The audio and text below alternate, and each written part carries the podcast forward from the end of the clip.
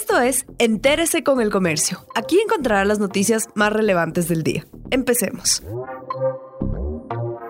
A continuación, los temas más destacados en el comercio este jueves 21 de enero. En el país se pone en marcha el plan de vacunación contra el COVID-19. Las primeras 8.000 vacunas contra el coronavirus de Pfizer y BioNTech arribaron ayer al aeropuerto Mariscal Sucre de Quito. Luego iban a ser trasladadas a Guayaquil y a Cuenca. La aplicación arrancará este jueves en los hospitales Pablo Arturo Suárez, Guasmo Sur y Vicente Corral. En la primera fase, hasta marzo, se espera 86 mil vacunas. Se distribuirán en las tres semanas siguientes. En la primera se colocará en 19 puntos en Quito, Guayaquil y Cuenca. En la segunda semana serán 29 centros de Napo, Orellana, Cotopaxi, Pastaza, Tunguragua, Manabí, Galápagos y Pichincha. Joseph Biden se convirtió en el 46 presidente de los Estados Unidos.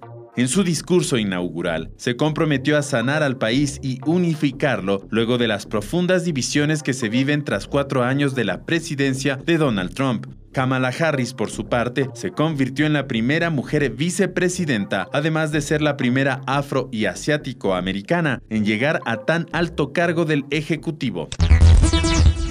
La ley de extinción de dominio a la espera del pronunciamiento del Ejecutivo. La Asamblea enviará al Ejecutivo el proyecto de ley de extinción de dominio que fue aprobado en el Pleno. Se trata de una materia nueva en la legislación ecuatoriana. El Ejecutivo tendrá 30 días tras su notificación para presentar sus observaciones o para sancionar el texto. El objetivo de la normativa es regular la extinción de dominio de los bienes de origen ilícito o injustificado o de destino ilícito a favor del Estado. Entre sus principios está la imprescriptibilidad y la red retrospectividad. En el caso de este último, es la primera vez que se introduce en el ordenamiento jurídico del país.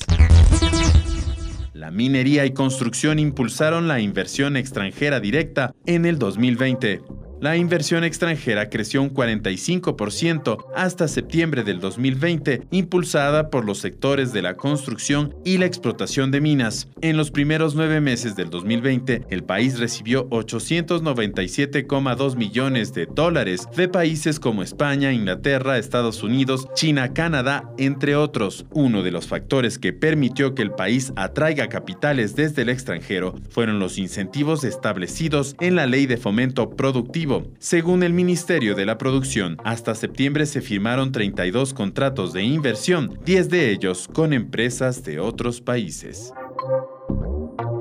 Gracias por acompañarnos. No olviden seguirnos en Facebook, Twitter e Instagram como El Comercio Com.